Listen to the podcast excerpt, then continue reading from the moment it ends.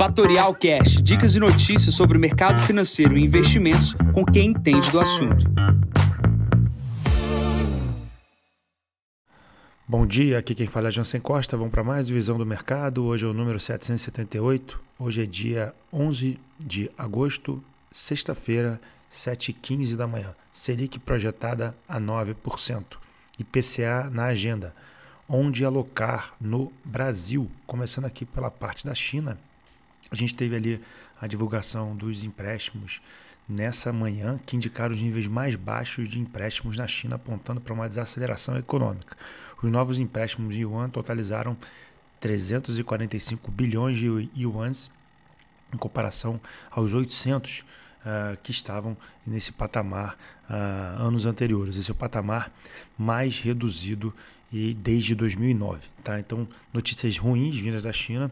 Hoje é feriado no Japão, hoje é dia da montanha no Japão e a bolsa ficará fechada. O que a gente tem aqui, vindo também da Ásia, é o minério de ferro subindo 2%, cotado a 739 yuans, é, equivale ali a 102,20 centavos de dólar. Pulando para a Europa, é, o Banco Central Europeu é, tem como quase uma premissa uh, por parte dos economistas que fará uma pausa no aumento de juros tá? nessa próxima reunião de setembro. Tá? A expectativa de 37 dos 70 economistas uh, perguntados é que não haverá nenhuma movimentação uh, nessa reunião de setembro, tá? deixando ali as taxas próximas a 3,75. A Europa sofre com um problema importante, né? a gente está falando aqui nesse podcast sobre a Alemanha na recessão e também a questão do crescimento. Né? Então, 3,75, o Banco Central Europeu entende que a inflação vai arrefecer, dado o momento que a Europa vive. Isso teria repercussões ali na não necessidade desses juros uh, para cima. Tá? E falando sobre juros, no meio de temporada de resultados corporativos nos Estados Unidos, o México teve a sua definição de taxa de juros ontem, tá? que ficou ali no patamar de 11,25. Por que, que esse número é importante, José? Porque um, o México é o destino de emergentes, assim como o Brasil, dos recursos a serem investidos. O patamar de juros no México se mantendo a 11,25 e não caindo, dificilmente a gente terá facilidade de descer nossos, a nossa Selic para próximas de 9, como está projetada a nossa curva de juros. É fato que se a curva do México também se encaminhar para uma queda, é, a gente deve ter ali uma disputa entre os recursos entre o México e o Brasil para o dinheiro investido em liquidez. Né? O, o, o dinheiro investido em, em, operação, né? construção de, de, de, de, indústrias e, obviamente, na manutenção ah, do equilíbrio entre o real ou peso versus o dólar, é, o México ele vem recebendo muito mais recursos que o Brasil, dado no processo de nearshoring, né? ou seja, as pessoas estão tirando dinheiro da China, colocando no México, dado que a facilidade de entrar nos Estados Unidos e também na parte de logística é muito melhor do que aqui. Mas a gente disputa o dinheiro esperto, né? o smart money entre o México e o Brasil. Isso pode ser ruim para a gente se o México tiver que manter taxas de juros mais elevadas que nós. Lembrando que a relação dívida-PIB do México é muito melhor do que a brasileira por alguns motivos. Um dos principais motivos, os últimos, é que eles não fizeram expansão do jeito que a gente fez monetária. Tá? Não foi entregue dinheiro é, como um programa de auxílio ali na parte do Covid. E o México foi um dos poucos países que não fizeram isso. É, bom, olhando aqui para o Brasil, as atenções hoje estão voltadas ali para o IPCA, que vai ser divulgado agora às 9 horas da manhã. Existe uma expectativa do mercado que o índice mostre praticamente uma estabilidade. A média mostra uma alta de 0,06%, com uma inflação de 12 meses parando ali na casa de 3,93%. Tá? Olhando para o núcleo né, de serviços, a gente deve ter uma redução em serviços, a gente deve ter uma reduções em bens industriais, deve também ter uh, uma redução em alimentos. A única coisa que deve acelerar, deve subir, e deve subir pouco em função do controle que a Petrobras está fazendo do preço da gasolina, é uh, dos preços administrados. Tá? Então, de olho nisso, a gente está tendo ali praticamente uma Petrobras segurando em quase 30% o preço da gasolina e do diesel. Tá? A gente já tem relatos de falta de diesel em algumas regiões do país. É, a principal a refinaria no país, é, lá no Nordeste, parou de vender aqui no Brasil diesel e gasolina e começou a exportar pela diferença de preços. E a gente tem importação por parte da Petrobras do, do diesel russo.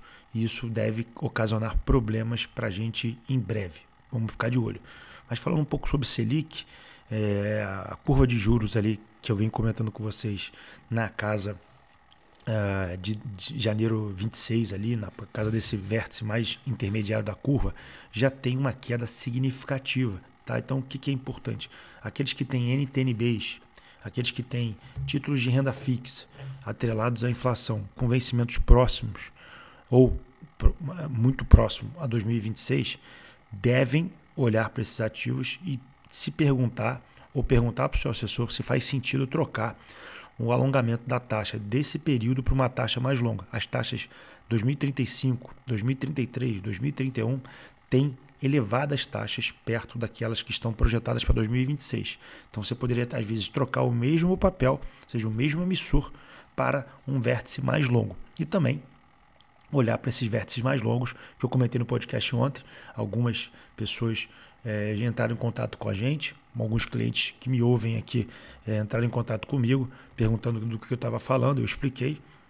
Fizeram já algumas alocações ah, em pré-fixados é, atrelados ali é, com o diferencial de juros do Brasil para os Estados Unidos. Mas lá fora, lembrando, ontem foi um dia mais dia de alta nas treasuries, isso tem aumentado ainda esse spread. Tá?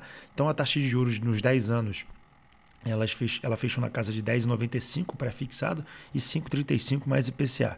Então, de olho aí na curva de juros, oportunidade para mexer na, nas emissões na carteira. Tá?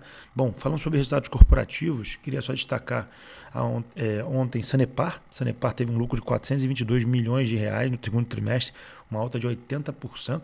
Tá? O EBITDA subiu 49%. Lembrando que Sanepar é uma empresa ainda estatal que deve ser privatizada em função da questão do marco do saneamento. Então, é uma empresa que está sendo bastante lucrativa, já ainda estatal. Está de olho neste processo. Outros resultados aconteceram. Os próximos resultados que eu estou de olho é Caixa Seguridade, é, que deve vir com bom resultado. E eu estou de olho neste ativo em função do processo de Minha Casa Minha Vida, é, que o Lula está querendo reeditar com mais intensidade. É, bom, Queria colocar aqui uma, uma questão importante, né, que é como alocar os recursos no Brasil. Eu coloquei aqui na newsletter que eu faço junto com esse podcast é um gráfico, tá mostrando uma alocação no índice Bovespa, no índice de renda fixa IMAB, no S&P em, em, dólares, desculpa, em reais e um índice uh, de multimercados, né? Como é que esses esses índices andaram desde 2012 para cá? Lá se vão 11 anos de histórico, tá? E se a gente olhar, o índice que mais andou é, ao longo desses anos foi o, foi o S&P 500 em real, tá? Depois foi uma, uma gestora de ações, né, que eu quis colocar como valor uh, da gestão ativa no Brasil faz sentido, que eu coloquei aqui como exemplo um fundo que a gente gosta, que é Real Investor. Depois, quem veio? Veio o índice de renda fixa, tá? o IMAB 5. Depois, na sequência, veio o índice de multimercados, e por último veio o índice Bovespa, ou seja, a diversificação, a alocação em diferentes ativos e diferentes ativos que agreguem uh, retorno para sua carteira faz muito sentido. Então, o valor da alocação em ativos descorrelacionados e também ativos que são pulverizados, ou seja, aquilo que você não acaba não concentrando em uma simples classe de ativo, faz bastante sentido. Então, aqueles que estão ali olhando às vezes só para uma categoria, olhando para que aquele produto não cresce, não vai, não volta, olhando no tempo, vê se você está numa categoria que performa melhor do que o índice Bovespa ou que performa melhor do que a renda fixa simples, tá? Então, muito importante aqueles aí que não entenderam ou querem entender um pouco mais sobre isso, mande mensagem aqui para o seu assessor mostrando que a diversificação faz todo o sentido na sua carteira. Tá? Bom, vamos lá para a agenda de hoje. A agenda de hoje ela tem o IPC, o IPCA às 9 horas da manhã. Temos balanços corporativos de Aliança Sonai e Bradespar no fechamento. Temos lá fora o PPI de julho às 9h30. Temos o Lula no Rio de Janeiro lançando o PAC. E temos às 2 horas uma palestra do Campos Neto aqui na Associação Comercial do Paraná. Bom, nesse momento, a abertura dos mercados praticamente todos em queda, Tá?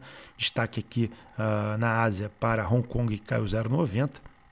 Nós temos na Europa também uma queda expressiva na parte do Reino Unido, caindo quase 1%. Temos o petróleo operando a 86 dólares e 21, caindo 0,22, e o Bitcoin estável em 29.360 dólares. Bom, fico por aqui, desejo a todos uma ótima sexta-feira, enquanto vocês na segunda para mais um podcast. Bom dia a todos, ótimos negócios. Tchau, tchau. E esse foi mais um Fatorial Cash. Para mais novidades e dicas sobre o mercado financeiro e investimentos, siga Fatorial no Instagram, @fatorialinvest. Para conteúdos exclusivos, entre no nosso Telegram, Fatorial News Informa. Para saber mais sobre a Fatorial, visite o nosso site fatorialinvest.com.br.